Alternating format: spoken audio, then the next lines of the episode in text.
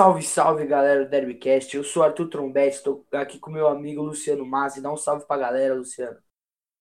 Caiu na área, não é pênalti, hein? É Derbycast. Salve, galera. E começa o programa número 2. É isso, galera. Programa número 2 começando. É, o programa de hoje a gente vai fazer do mesmo formato do primeiro programa, com três quadros. A gente vai começar com, com o primeiro quadro especial Copa América. Especial Copa América, dessa, dessa vez a gente vai trazer para vocês os cinco fiascos da seleção brasileira na competição, cinco vexames, as cinco zebras que passearam por cima da seleção brasileira. Exatamente. É, o segundo quadro é o lado B, como a gente havia começado no primeiro programa. É, é aquele quadro onde a gente pega uma liga não muito conhecida e conta a história dela, conta um pouquinho a história dos clubes. E como vocês já sabem, a liga do escolhida da vez é a Champions League da Ásia. E o terceiro quadro do dia, galera, é o Derby do Dia, que é aquele quadro que a gente escolhe um clássico para contar a história dele para vocês. Qual que é o clássico do dia, Luciano? Fala para nós. O clássico do dia é o clássico de Avejaneda, do entre os hermanos Racing Clube e o Independente, dois bichos papões aqui do nosso continente, dois times com muita tradição no futebol e tem muita, muita história boa para contar sobre eles. Aguardem. Gente, nem dá spoiler, hein? Ah, só tô falando só que tem muita coisa boa para falar sobre eles. Um clássico muito rico historicamente falando. Então, rapaziada, como já antes dito, o primeiro quadro vai ser o especial da Copa América hoje. Vamos trazer para vocês os cinco fiascos da seleção, as cinco zebras que a seleção brasileira já. Cinco fiascos, cinco, é, cinco derrotas que o Brasil já perdeu, as piores, né? Os cinco fiascos. E só para reforçar um pouco, a gente trouxe a gente ideia, essa ideia aqui sobre o quadro da Copa América, por a competição ser no Brasil, ser uma competição importante, bem tradicional. Então a gente vai fazer especiais aqui desde, é, desde o primeiro programa, que foi o passado, até o início da Copa América. A gente vai trazer esse quadro para vocês, trazendo curiosidades e ótimas histórias sobre a competição. Então vamos aí, é, Tutu? É, exatamente. Como o Luciano disse, né? A gente traz o quadro Copa América por, pelo motivo de estar acontecendo a Copa América no Brasil e tem, tem várias curiosidades sobre a competição, né? A gente já falou aqui no primeiro programa, fazem 100 anos da primeira Copa América no nosso país, então tem toda uma mística, todo um calor especial. Sem dúvidas. Então vamos vamos falar para a rapaziada quais, for, quais foram as cinco zebras que passearam em cima da nossa seleção, da seleção canarinho. A primeira foi em 1900. A gente escolheu, a gente fez uma, uma seleção aqui de, de fiascos, né? Eu e o Arthur no consenso, então é, fizemos uma pequena lista e dentre essas daí a primeira foi em 1963. Já faz tempo, foi na Copa América, que antigamente era outro nome, né? Era Torneio Sul-Americano de Seleções, né?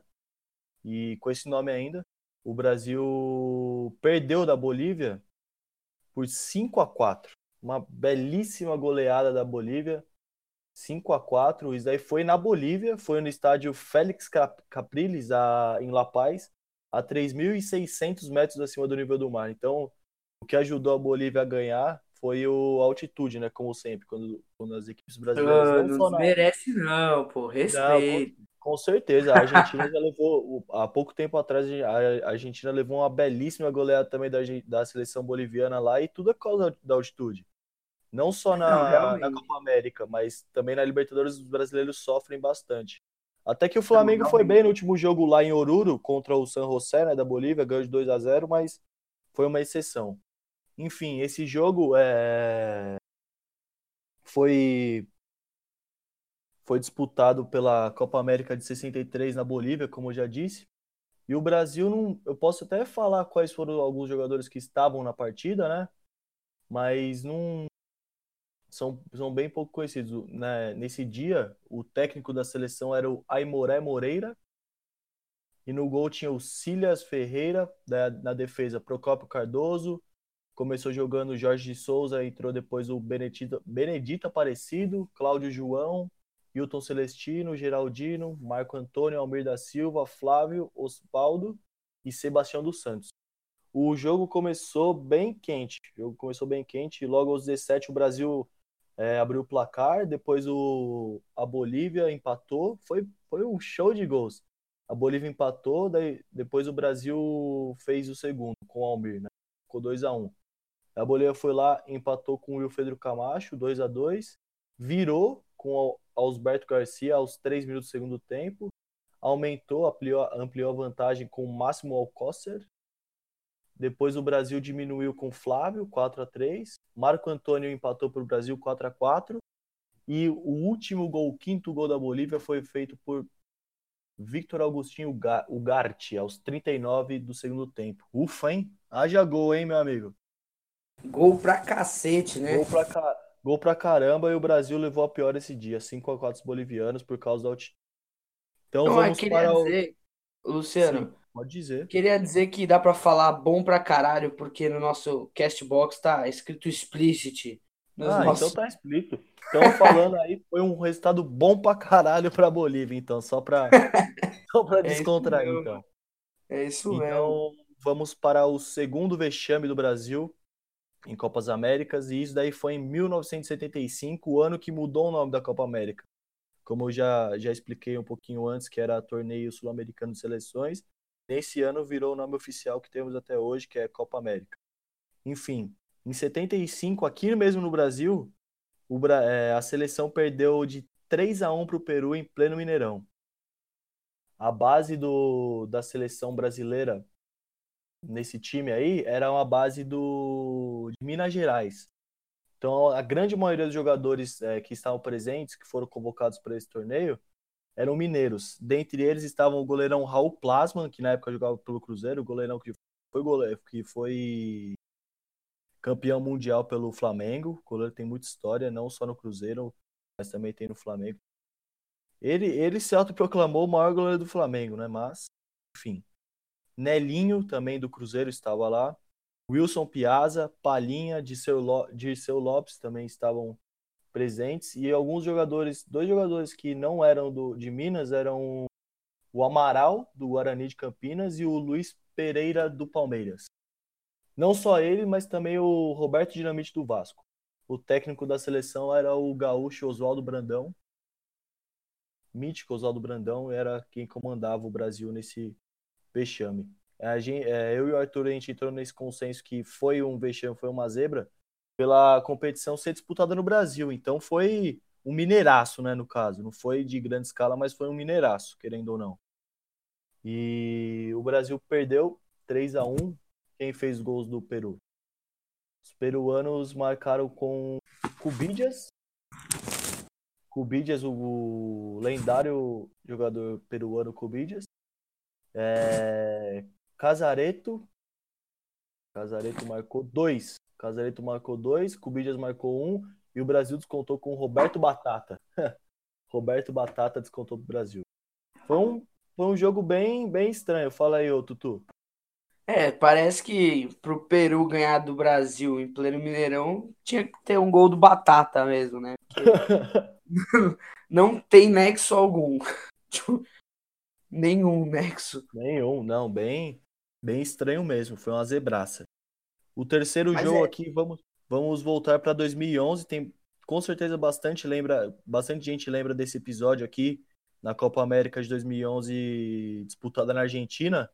O Brasil empatou 0 a 0 no, com o Paraguai no tempo normal e perdeu nos pênaltis de 2 a 0, ou seja, o Brasil não acertou nenhuma cobrança. O Brasil errou todas. As quatro cobranças desperdiçadas foi, foram pelo Elano, Thiago Silva André. Thiago Silva não. É, isso mesmo. Elano, Thiago Silva, André Santos e Fred. Essas cobranças aí lembram bastante é, um outro episódio que o Martim Palermo aconteceu com ele na Copa América de 99, né? Que ele errou três pênaltis seguidos. No mesmo jogo. É, no mesmo jogo. O jogo rolando, não era cobrança de Ele errou três pênaltis seguidos. Bem pior que o Baggio. Muito pior que o Baggio em. É, Luciano. Sim. Pode falar. Então, eu queria dizer uma coisa, tipo, é, a gente resolveu escolher esse jogo, né, como uma zebra, porque qual, qual é a grande questão? Brasil e Paraguai até tem uma certa história em Copa América, Sim, o Brasil sim. já perdeu alguns títulos para o Paraguai, inclusive. Títulos eu, eu não, eu não posso foi... confirmar, mas em 2015... Se não me engano, foram também... dois títulos que a gente perdeu para o Paraguai. Dois títulos, sim. Sim, foram e a gente títulos. já foi campeão em cima do Paraguai também. Então, apesar de ter essa rivalidade histórica, né, não, não, não pesa tanto a camisa do Paraguai, mas não, pelo histórico entre as duas equipes na Copa América em relação a decisões, não daria para chamar essa vitória nos pênaltis do Paraguai de zebra. Mas foi tão feio, o futebol do Brasil foi tão mal jogado, as cobranças de pênaltis foi tão bizarra que a gente sim, resolveu sim. trazer como uma zebra. Porque não, o vexame, o vexame do Brasil não foi nem ter jogado porque é, ter ficado no empate 0 a 0 contra o Paraguai, porque isso é normal, tá jogando futebol, tá disposto a qualquer, pode perder, pode ganhar ou pode empatar. Mas o vexame mesmo, o que o Brasil fez feio foi nos pênaltis de não ter acertado uma cobrança. Nenhuma cobrança. Eles treinam a semana inteira para isso. Para chegar e errar todas, aí fica difícil. Esse Pênalti o... não é loteria. Não é loteria, sem dúvidas não é loteria.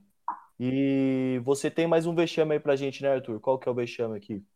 É, esse vexame aconteceu em 2001 lá na Colômbia a seleção do, do Luiz Felipe Scolari é, acabou perdendo de 2 a 0 da convidada Honduras. Honduras que foi convidada às pressas, porque a Argentina é, não, quis, não quis participar do evento, alegando falta de segurança. Inclusive, no outro episódio, o Luciano contou pra gente essa história que a gente estava falando dos estranhos no ninho na Copa América e Honduras foi um deles.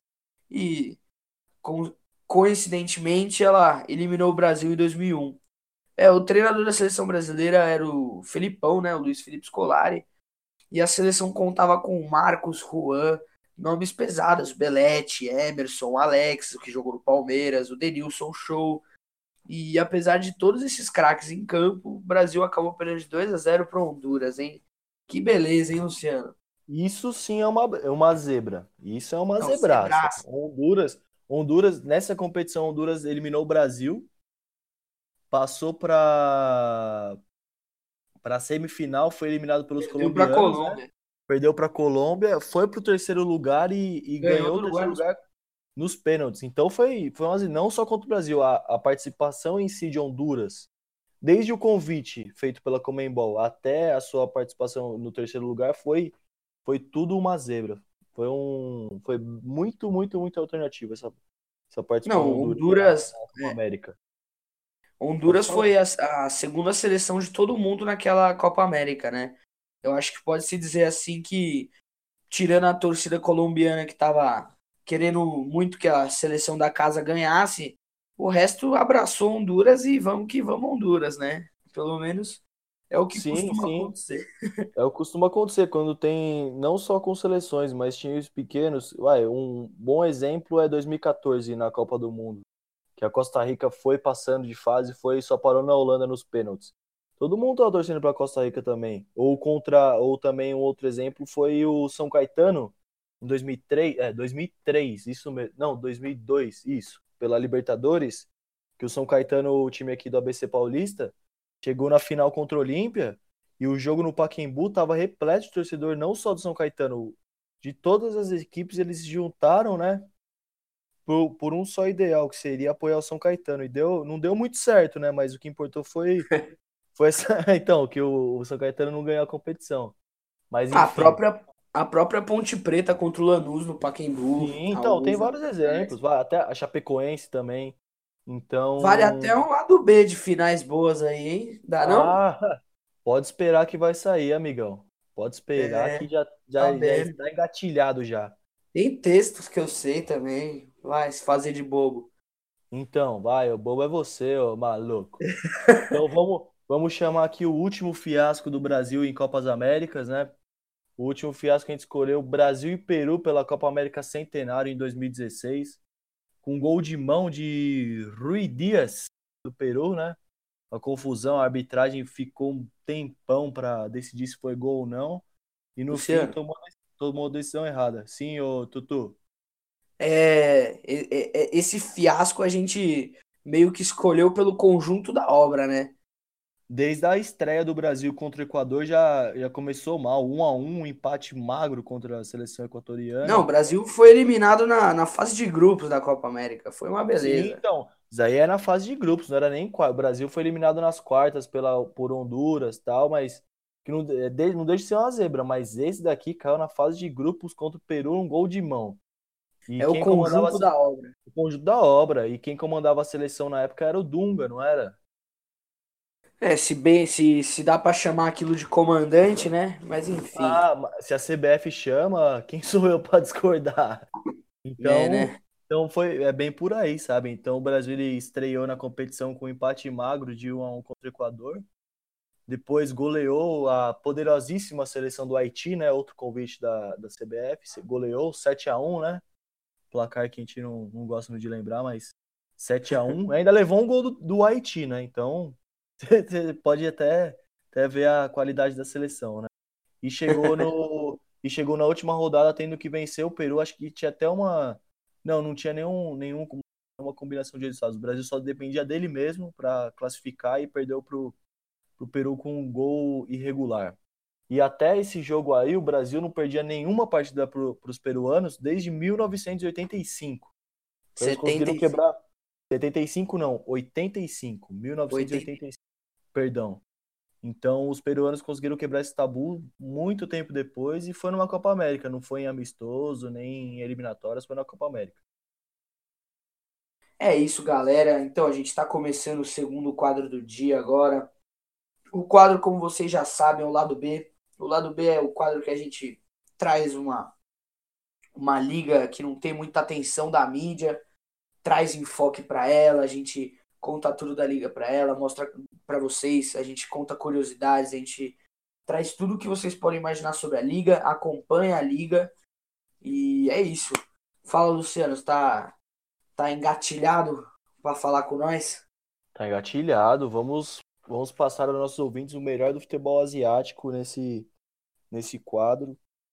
Estamos acompanhando a competição que não tem muito enfoque da, da mídia, o pessoal não dá muito dá muito valor, mas é bem, é bem rico de história, bem rico de brasileiros também, que já não só e de dinheiro, competindo... né? Entendeu? O dinheiro também lá é o que ajudou o futebol a, a crescer, né? O futebol asiático ter um pouco mais de expressão no, no cenário mundial.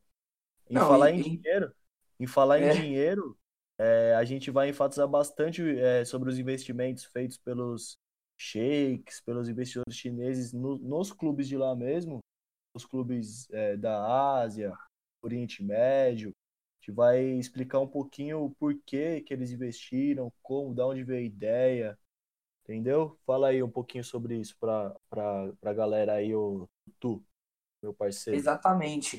É, nesse programa a gente, além da gente acompanhar a liga, né, a gente sempre traz coisas novas sobre a própria, o próprio campeonato, sobre a própria questão futebolística dá para ajudar a gente a entender, né, como é que funciona e etc. E hoje a gente resolveu trazer como é que está funcionando o investimento, é, a questão econômica, né, desses países que estão envolvidos no, no futebol asiático. É, a gente deu enfoque em dois principais países, não, não pelo, pelo histórico na própria competição, mas sim pelo, pelo, pelo histórico financeiro, né? O primeiro país que a gente traz hoje aqui, a gente vai falar, é, é a China, né? Como todo mundo sabe, já tá vendo aí. A China trilhardária, investindo no futebol a rodo e sonhando com uma China mais competitiva no futebol mundial, né? Bom, o investimento na China começou lá em 2015, né? O governo e, alguma, e algumas empresas estatais e não estatais chegaram a investir até 2018 mais de 6 bilhões de reais. É, uma parte dessa grana, inclusive, eles, eles compraram uma parte do Milan, compraram uma parte da Inter de Milão, do Manchester City. Então, além de investir no futebol local, eles investem no futebol fora do país. Isso tudo é quase uma jogada de marketing, né? O governo do nosso querido chinês, vou gastar o chinês agora, como diria Luciano. Gasta o mandarim aí, pode gastar. É, é o mandarim, né? Não, perdão, amigo, não. Né? o nosso ilustre presidente Xi Jinping Vixe, presidente meu da Deus China. do céu, meu Deus do céu. O Zizal ia ficar triste. Sabe o Zizal que jogou no Corinthians, chinês? Eu Ele ia ficar triste com essa sua pronúncia aí, viu? É, manda ele falar o seu nome então pra ver se você não ia ficar triste também. Caralho. Corinthians. Corinthians. Ele só sabia falar a palavra em português. Corinthians. E Plastel de Flango. Pastel de flango. Vai. É. Da bala. Não, vou, vou, vou tentar mais uma vez. Xi Por favor. Jinping. Você interrompe, Nossa. fica difícil, Luciano. Ó, Ah, desculpa. ó, Xi Jinping é o nome do Boa. presidente da China naquela época, até hoje, né? E ah, ele estabeleceu como prioridade do governo o próprio futebol. E a grande questão é que com o futebol ele acredita que ele possa expandir e expor a, a, a China né, para o mundo e fazer com que o mercado volte a crescer. Né? Inclusive, um dos, dos motivos que impulsionaram o mercado chinês aí atrás do, do futebol como um impulsor disso foi que a China ela parou de crescer como ela crescia antes. Né? A Chi- China crescia dois dígitos a todo ano e nunca nu- e começou a parar de crescer, né? Teve uma freada em tudo isso. E isso, isso assustou o governo chinês e uma das maneiras que eles enxergam é investindo no futebol. A gente tá vendo aí o futebol chinês contratando jogador pra caramba, Oscar, o Hulk, o próprio próprios craques do futebol brasileiro. Fala mesmo, Luciano, muitos craques indo lá pro futebol chinês. Não só o futebol brasileiro, mas o futebol mundial mesmo. né? A gente já teve vários exemplos. O Tevez foi para lá jogar. Atualmente o Marouane Fellaini, que era do United, o belga Marouane Fellaini, ele tava jogando lá na China também. O Canavarro, ele, ele é técnico de um clube lá também, acho que é o Benjin.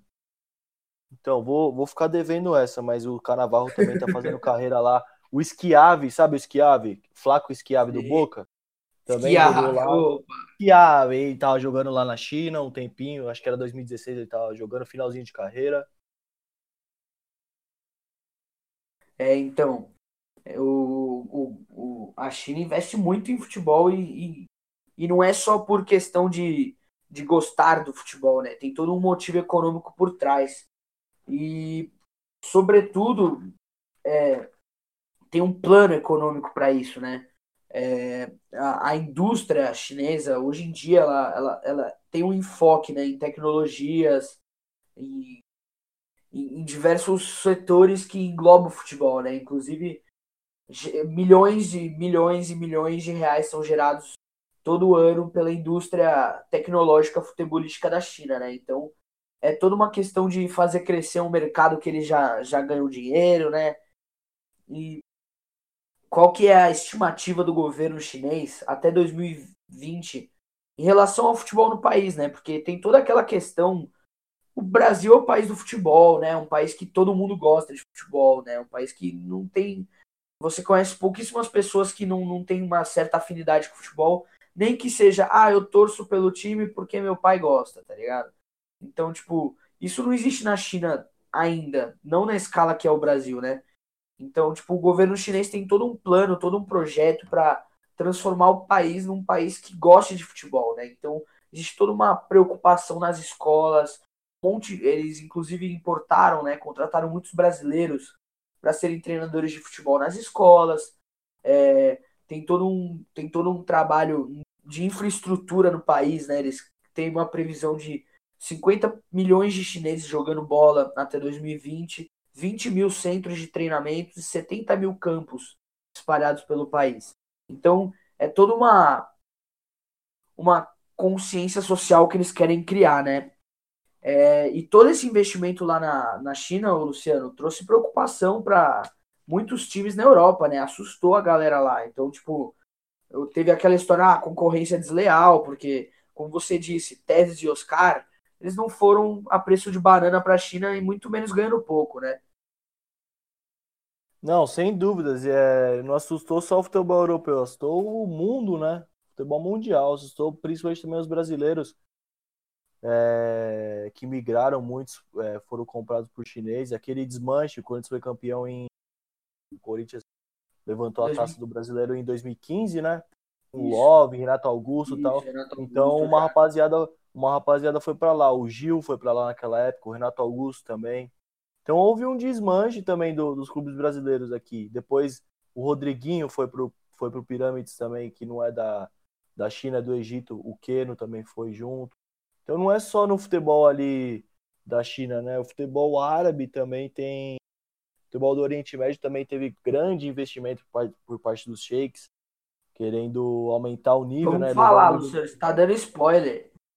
Ou spoiler. Não é... Que spoiler, meu amigão. Ou spoiler. Estamos falando aqui sobre investimentos no futebol, meu amigão. Não é Não, então deixa eu finalizar a China que falta pouco, ó.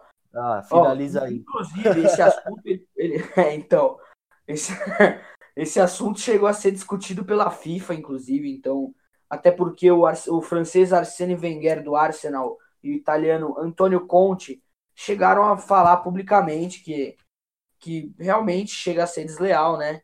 E é, é um dinheiraço, né? Muita grana, porque o governo investe, né? Bom, então é isso para fechar o futebol chinês. Basicamente é isso. De básico não tem nada mas a gente vai para um outro lado da, do futebol asiático, que é o lado da, da Arábia Saudita. Por que, que a gente resolveu, por que, que eu resolvi trazer a Arábia Saudita? Quando eu e o Luciano a gente estava pesquisando, né, sobre uns investimentos na Arábia, a gente já tinha uma pré-noção de que os sheiks lá têm times de futebol, investem no futebol pelo mundo, os clubes da, da Arábia sempre foram potencial comprador do principalmente do mercado brasileiro há um tempo já, inclusive antes da China. A gente foi pesquisar um pouco a fundo aí e a gente achou um cara muito louco. Fala aí, Luciano. Pouco louco esse doido aqui. Ah, bota louco nisso daí. O cara é insano. Não é louco, não. O cara é insano. Ô, Luciano, depois de gastar o meu, o meu chinês, vou gastar o árabe. Vamos ver como é que eu me saio aqui. Por favor. O nome do doidão é o Turki Al-Sheikh. Esse Boa. cara, ele, a, além de ser o braço direito do príncipe Mohammed é, Salama, Salman. Como? Doidão o nome desse outro aqui também. Mohammed, Mohammed bin Salman. Mohammed bin Salman. Não, mas eu acho é que mais louco, Salmão. mais louco, mais louco que o Turki Al-Sheikh Tá você com essas pronúncias aí, viu? Não é por nada, não. Você é louco, não, é complicado. Vou falar para você, vou até pular esse príncipe aqui, porque ele não é tão importante assim na história. Não, mas olha. Não é importante. Ele não é importante, não, ele é só um príncipe, só ele não é muito importante. Não, não. eu sei, mas espero que ele não me ouça, né? Vai que ele manda cortar minha cabeça. Ai, caramba. Toca o mas, barquinho enfim, aí, Tutu. É, toca o barco aqui, ó. Então, além, de, além, do, além do Turk al-Sheikh ser brother do príncipe, ele ocupa uns cargos bem, bem importantes lá na Arábia, viu, Luciano? Ó, saque esse aqui. Ele é o presidente da Autoridade Esportiva Geral da Arábia Saudita e chefe do Comitê Olímpico. Pouca bosta, é o cara? Pouca bosta. Ele Não, é, além tão... de pouca bosta, tem só 37 anos, amigão. Então, Coitado do primo dele. Pouca bosta, pouca bosta que nem o príncipe, né?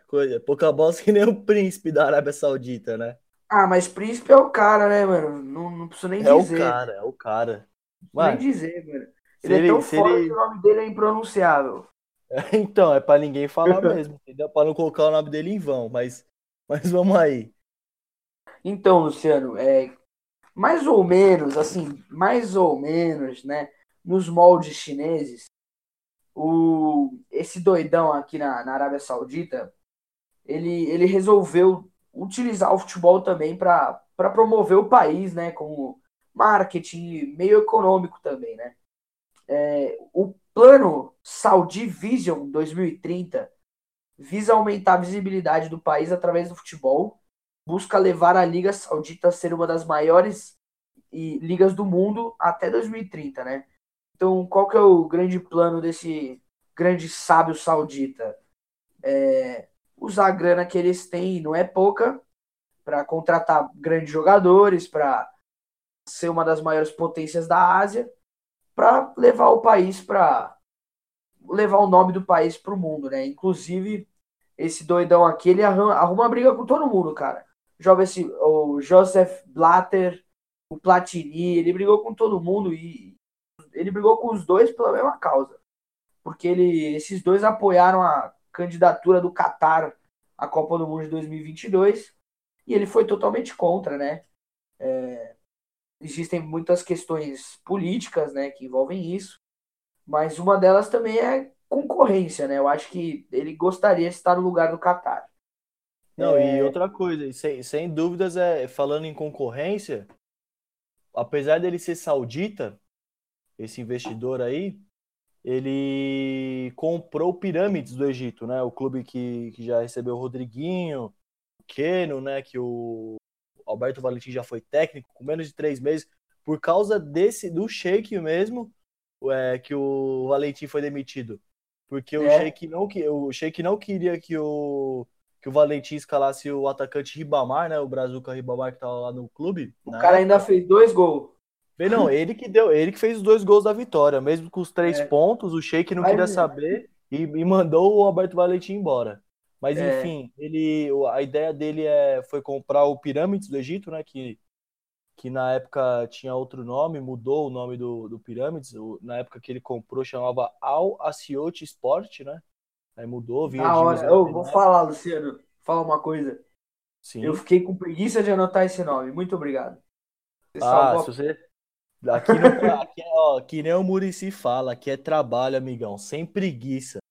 É que mesmo? Trabalho. Que horas que a gente tá gravando hoje, nessa segunda-feira, Luciano? Conta pro telespectador ah, que horas são. Já, são, já passa das 5 da manhã, já estamos aqui virando a madruga. Pô, não exagera, são. é nada. 10 para meia-noite, estamos aqui na segunda-feira. Não, mas por que, que nós tá gravando essa hora? Ah. Por quê? Não, por causa de disponibilidade de horários das pessoas aí, não, né, não encaixou muito bem o meu ah. horário com o dele. Não é porque você capotou a tarde inteira, não, né? não, não é porque sei, você ficou doidão o fim de semana inteiro e baguetou. Ah, entendeu? respeita, chefão. Ô, Luciano, to vamos tocar o barco, como o senhor mesmo vamos. disse, tá? Vamos tocar o barco. Sim, então. É, tava falando do, do nome antigo do clube, né? Então, ele comprou o Pirâmides para desbancar o, o Al-Ali, né? Al-Ali e o Zamalek do Egito, dois grandes clubes do Egito. O Al-Ali já ganhou inúmeras, é, vamos dizer assim, Champions League da África, né? Que na África também tem o torneio continental como a Libertadores Champions League. Traremos, traremos. Traremos aqui, sem dúvidas, um pouquinho do futebol africano também. Um pouquinho não, bastante do futebol africano. E ele quer desbancar esses clubes aí, quer, quer que o Pirâmide se torne o maior clube egípcio, né, em atividade. Mas até aí são planos, né? Não é, é que nem o PSG, não é não é uma merreca aí, não são alguns bilhões que vão tornar o clube campeão da Champions League ou o maior clube da, da França. Porque nem é. o PSG, nem o Lyon são os maiores da França. O maior clube, o maior campeão. Olympique de Marseille. Não, não. O maior campeão francês é o Saint-Etienne, com 10 títulos. É, não, não. É nem o, não é nem o Olympique, não é o Lille, não é o Lyon, não é o PSG, é o Saint-Etienne, que é o maior campeão da, da. Mas o clube mais tradicional é o Olympique de Marseille junto com o Lyon. Sim, sem dúvida. Mas conta mais um pouquinho aí sobre esses investimentos absurdos no, no futebol lá da. no futebol saudita. Não, então, né? A, a, assim como o governo da, o governo da China subsidia. Opa, palavras complicadas. Opa. Liga o radar. Liga o radar. Enquanto o governo da China ajuda o futebol com, com o dinheiro do próprio governo, o dinheiro público, essa grana toda aí ela vem dos petróleos, né? A grana do lado, do lado da Arábia Saudita, né? Como todo mundo sabe, os sheiks petroleiros Inclusive, isso gerou grandes críticas por parte das torcidas do Awali e do Zamalek, que eles ficaram muito bravos com a concorrência desleal mais uma vez, né? Uh, isso está sendo muito recorrente, assim como na China, né? O, o, a concorrência no mercado ela fica desleal. No futebol também, muitas vezes, ela acaba tendo uma disparidade meio grande, né? Então, até por conta disso, é, os investimentos na, por parte desse sheik, ele, eles quase foram retirados lá do Pirâmide. Contra essa treta com a torcida rival, ele quase resolveu retirar os investimentos do futebol egípcio. Então é isso, meu caro amigo. É. E Fechamos o, aqui o.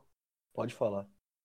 E a, e a Liga, Champions League da Ásia, como é que tá indo? Tá, fiquei sabendo que teve jogo, vai ter jogo esse, esse meio de semana. Então, Champions League da Ásia, meu amigo. Acabamos aqui de fechar um pouco sobre a primeira parte do quadro, né? Contextualizando um pouco do que acontece, não dentro dos campos, mas também fora do futebol asiático, futebol árabe, enfim. E agora vou, vou passar um pouco para vocês dos jogos, né, da rodada. Estamos na quinta rodada da, da Champions League da Ásia.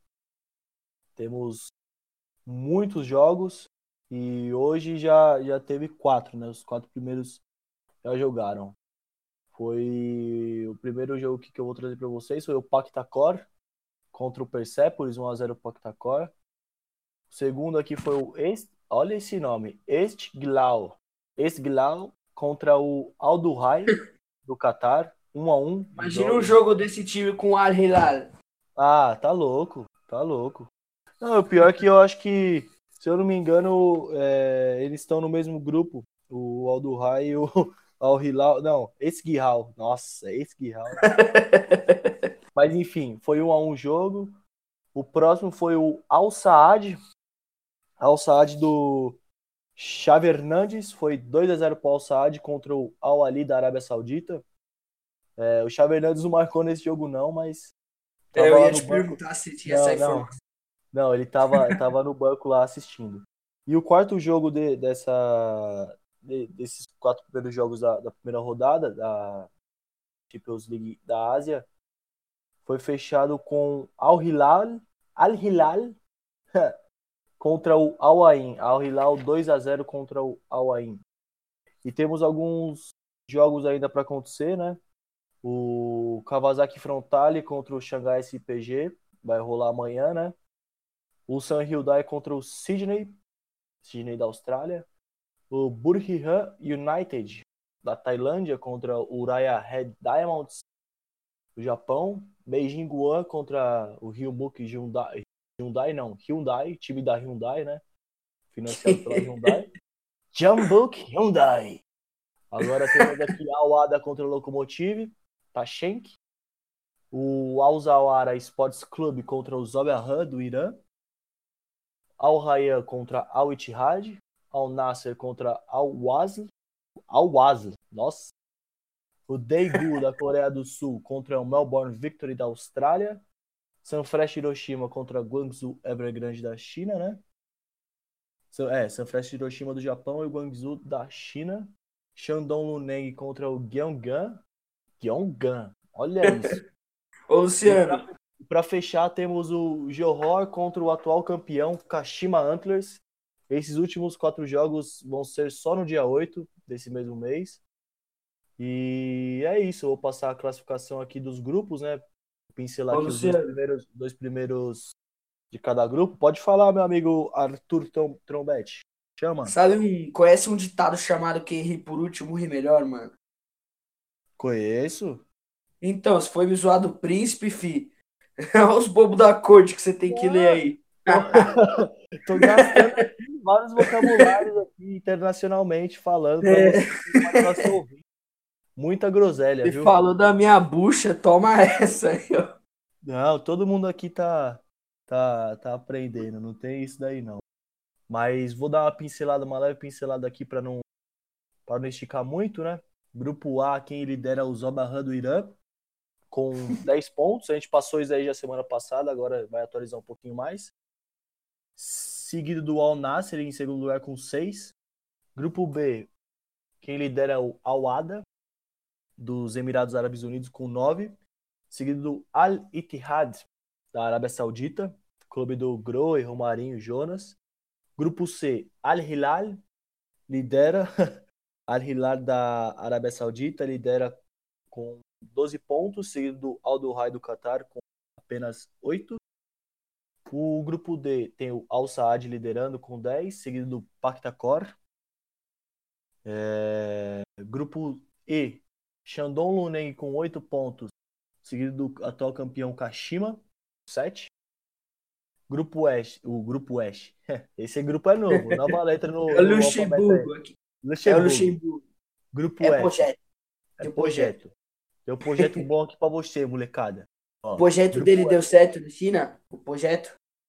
Deu helado. Projeto do Luxemburgo deu helado. Grupo F, temos aqui o Sanfrecce Hiroshima do Japão com 9 pontos, seguido do Guangzhou Evergrande da China com 7. Grupo G, Jeonbuk Hyundai com 9, Beijing Guan da China com 7. E para encerrar, o Ulsan Hyundai da Coreia do Sul lidera com 8 pontos o grupo H, seguido do Shanghai SIPG com apenas 5 pontinhos na segunda colocação. É. Os nomes são difíceis, né? Nem um pouquinho. Nem um Ou pouquinho, foi fácil? não. Fácil, fácil nada. Nada é fácil. Esses nomes aí só complica ainda mais. Ah, essa sofrência de corintiano, vai. Licença. Tá louco? Aqui a gente sofre até o último minuto.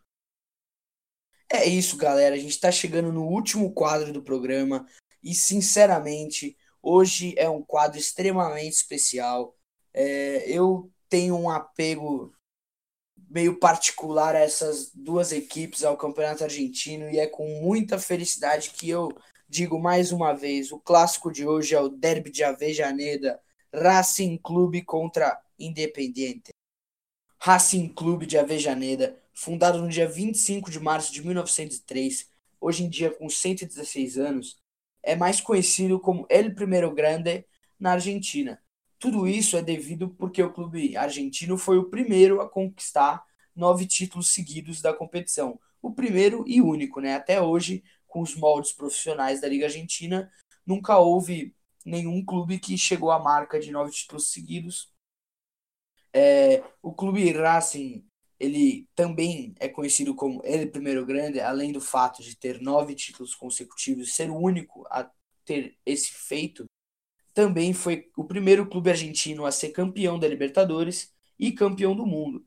Então, é, o, o Racing, apesar de, depois a gente vai falar um pouquinho melhor, apesar de passar por muitos anos de seca após o título do Mundial, após o título da Libertadores, é um clube que inegavelmente é um gigante argentino. O Clube Atlético Independente é, foi fundado em 1 de janeiro de 1905. Atualmente tem 114 anos.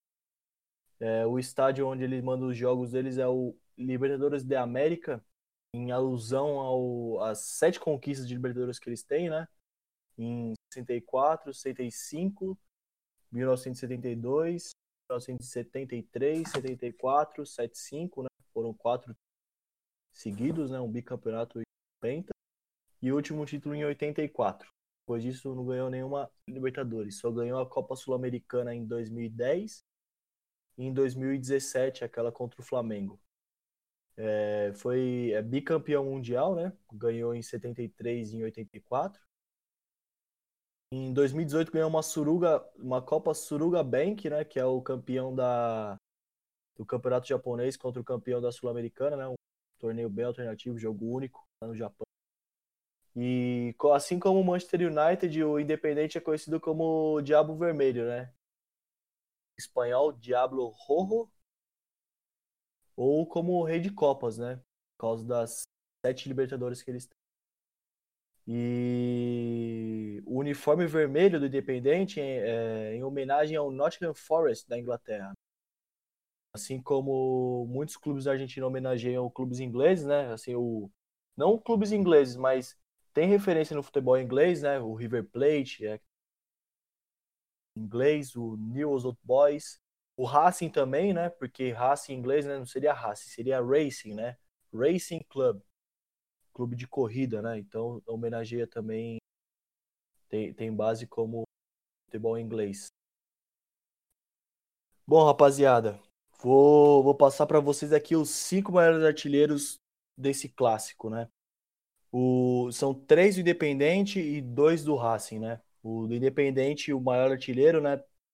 Foi o Arsênio Érico. Arsênio Érico, paraguaio, tem 19 gols pelo clássico. É, seguido de Vicente de la Mata com 10 gols. E com 9 gols, fechando a lista do Independente, Ricardo Bocchini. Ricardo Bocchini, ele dá nome à rua que divide os dois estádios, né? Distância é pequena entre os dois estádios, então o nome da rua é Ricardo Bocchini, em homenagem ao grande meio-campista que só não jogou a, a, na seleção argentina porque o Maradona que tomava sua posição, né? Jogou pouco pela argentina. E os dois do Racing são o Jamil Simes, com oito gols, seguido de Omar Corbata, com sete. Então, galera, o confronto entre essas duas equipes acabou tendo vantagem do Independente. No total são 224 jogos, 80 vitórias para o Independente, 64 vitórias para o Racing e 74 empates. O número de gols para cada um são 288 gols para o Racing, 338 gols para o Independente, e isso dá um total de 626 gols. É, como o Luciano tinha dito, e eu acho uma curiosidade da hora de trazer, a rivalidade é gigantesca lá na Argentina, talvez a segunda mais aflorada. O, são duas torcidas muito fanáticas. A torcida do Racing é conhecida como a mais fanática da Argentina, inclusive. É, e como o Luciano tinha dito antes, a distância entre os estádios é mínima. São apenas 300 metros. Repito, apenas 300 metros que separam os dois estádios. Aqui a gente passou as estatísticas para vocês, né? Passamos um pouquinho das, das estatísticas. Estatísticas. Putz, estatísticas, agora sim. Brincadeira, clássico, né? Brincadeira, o pessoal tá com a língua presa aqui. É... Pessoal, não, você. Você que tá aí falando dos árabes aí, falando tudo errado, mas enfim. É só, um... é só o príncipe. É... a gente vai trazer um pouquinho das... de algumas histórias bem curiosas sobre o clássico, né? Que envolve o clássico, não só dentro de campo, mas também como fora, né? E a primeira escolhida por nós foi o episódio entre os irmãos Milito, né? O Gabriel e o Diego Milito. Uns já podem conhecer eles, né? Jogaram na Europa, jogaram pela, pela, pela seleção argentina já, tem um tem um histórico bom. É, em 2003, o Gabriel Milito defendia as cores dos Diablos Rojos, né, do Independente, e o Diego Milito defendia as cores de La Academia, do Racing, né. E em 2003 eles jogaram o derby, né, um contra o outro. E o mais, o mais interessante é que o Diego ele joga avançado, né, joga no ataque, o Gabriel joga na defesa. Então, sempre que o Diego ia, ia, ia pro ataque, ele acabava encontrando o seu irmão na defesa, né? E não vem pensar porque eles são irmãos que, que, um, que um passou o pano pro outro, não. Logo aos 16 minutos, o Gabriel, Gabriel Milito já foi discutir com seu irmão, saiu um, um arranca-raba enorme entre os dois. O juiz, maior coincidência de tudo, que o árbitro, né, o juiz, ele, ele foi professor de ambos na, no primário, na, na escola, né? Professor de educação física de ambos. E o árbitro já logo deu um cartão amarelo para o Gabriel, 16 minutos, né? E para conter um pouco, né? E conta-se também que a mãe do a mãe dos irmãos é, depois do jogo foi lá e puxou eles os dois, falou que foi infantil tal, e eles abaixaram a bola, pediu desculpas publicamente, né? Que foram, foi, da parte deles foi bem infantil isso, né? Eu acho que não foi muito porque calor do jogo, né? Profissionalismo. Eles estão jogando, tá defendendo a cor do clube lá. E não tem isso daí, não. Faz parte, né, do calor do. E já em 2010 eles jogaram contra também, só que isso pela Champions League, o UEFA Champions League. Foi no Camp Nou, no Camp Nou a partida, né? Caso do Barcelona. E na época o Diego Milito, ele, ele defendia as cores da Internazionale de Milão, e o Gabriel é, Gabriel Milito defendia as cores do Barcelona da Espanha. E eles, em vez de jogarem separados, né, em duas ocasiões jogaram, né, é, jogaram, aliás, separados não, jogaram juntos, né, em 2003, 2010 jogaram juntos.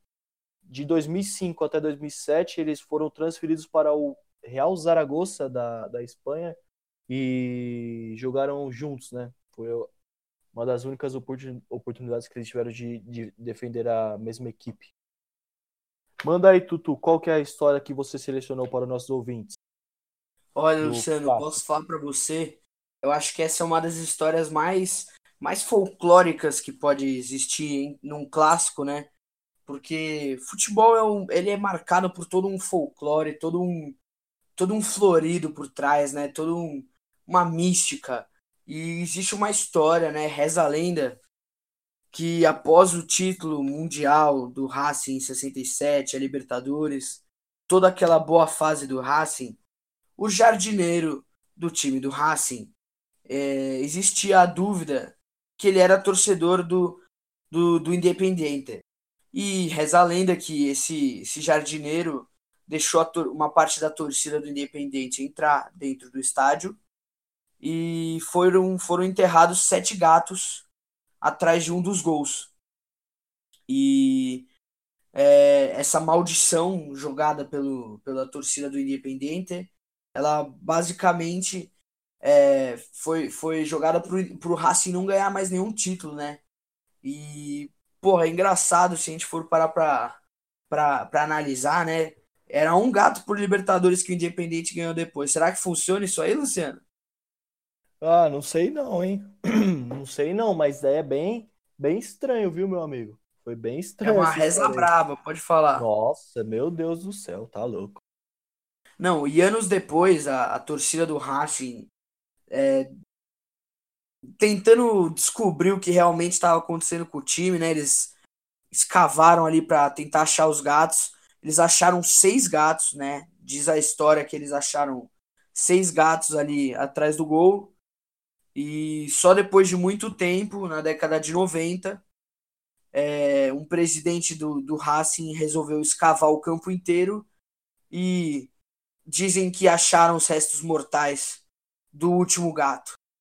Logo em seguida disso, alguns anos depois, a seca do Racing foi acabar em 2001 com o título nacional. 2001 foi um ano onde a Argentina passava por um momento econômico né, de crise, então isso foi refletido no futebol. A maioria dos clubes argentinos não estava lá com, com um grande. não estava lá essas coisas, né? Não, não existiam grandes equipes.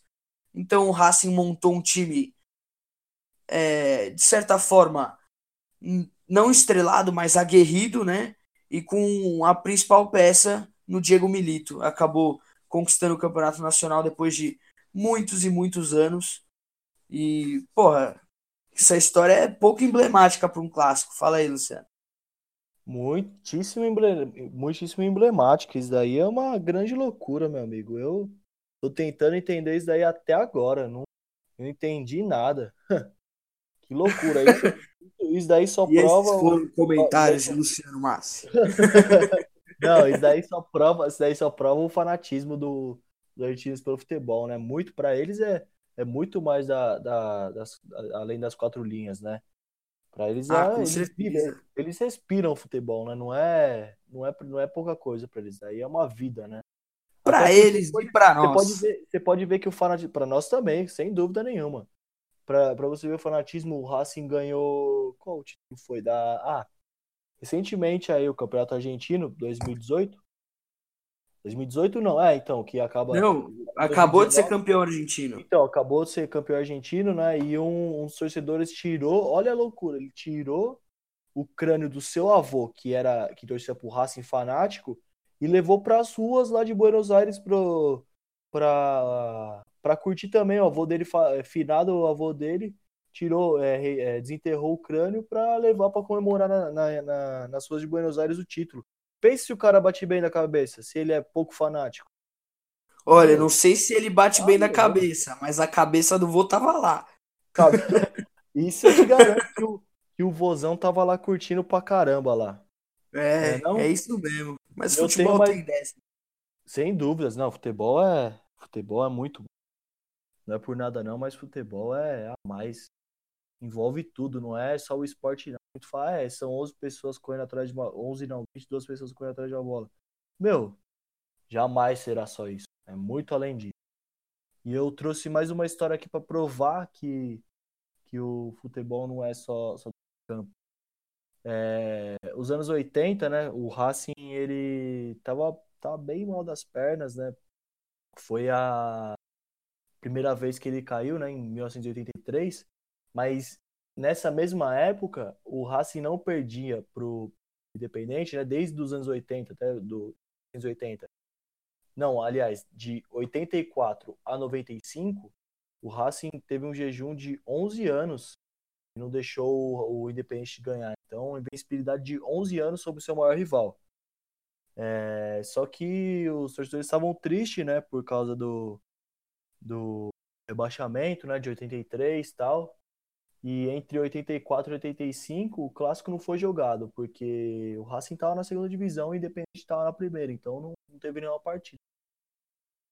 Enfim, numa dessas partidas depois de, desse, desse, desses dois anos sem clássico, uma 95, né?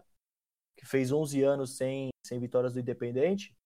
No antigo, do, no antigo estádio Doble Viseira, né? Que agora foi demolido para o de América ser inaugurado, independente. Agora não, já faz um tempinho. Os torcedores do Racing alugaram um avião, um aviãozinho teco-teco, e colocaram uma, uma faixa atrás, escrito em, espanhol, né? Rojo amarga 11 anos, que seria os vermelhos amargam 11 anos, né? Em alusão a 11 anos de jejum do, do clube, né? Isso daí foi foi a mais, daí foi foi a mais, foram quatro vitórias desse jejum todo, não é? Não vem pensando que o Racing ganhou todas. O Racing com um timinho de segunda divisão por muito tempo jogou, foram apenas quatro vitórias do Racing em 12 empates teve mais empate do que vitória do Racing. Então foi por isso, não é foi, não foram 11 anos de vitória, foram apenas quatro vitórias. Então não foi para eles foi muito muito importante esse jejum aí. Como pro Corinthians foi foi foi foi bom ter quebrado aquele jejum de do Paulista de sem, sem título de 77, foi a mesma importância. Assim como 93 pro Palmeiras, não é mesmo? ah, então, pode ser também. São vários jejuns, né? Sim. Aliás, em falar em jejum, eu tô de jejum aqui, eu tô morrendo de fome, não vejo a hora de comer um hambúrguer, viu? Tu... Tem é mesmo? Tá com fome? Tô com muita Mas sabe fome. Que é? A culpa não é minha, que você quis gravar meia-noite. Ah, mas, meu, vou ter que ir descer ali no, no McDonald's ali pra comprar um lanche. Vou passar no seu Não, não, sem propaganda gratuita, amigão. Se, vou, se vou. os caras quiserem que você fale o nome, eles paguem, tá? Então, beleza, Fica vou na, Vou na lanchonete do palhaço ali embaixo ali comer um cheeseburger. é isso mesmo, então. É isso aí, galera. Segundo programa tá terminando. É, a gente fica muito feliz e agradecido aqui de estar tá conseguindo lançar aqui para vocês, estar tá conseguindo mostrar para vocês o nosso trabalho e é algo que a gente gosta mesmo, é praticamente uma diversão para a gente estar tá fazendo isso aqui. Então, lembrando, toda quarta-feira às 4h20, Derbycast no ar. Caiu na área, não é pênalti, é Derbycast. Fala, que horas, meu amigo? Que horas? 4h20. Galera, toda quarta-feira, 4h20, Derbycast saindo do forno. Pode aguardar aí, antes da rodada de quarta-feira, você vai ter um entretenimento para esperar os jogos. Aliás, tem jogão, viu? Tem jogão aí pela quarta-feira, Libertadores, Penharol e, e Flamengo. O Flamengo decidindo sua, sua vida na Libertadores. Então não percam a 4h20 da tarde de quarta-feira. Mais um Derbycast aí, caiu na área, não é pênalti, é Derbycast com o melhor do futebol alternativo, hein?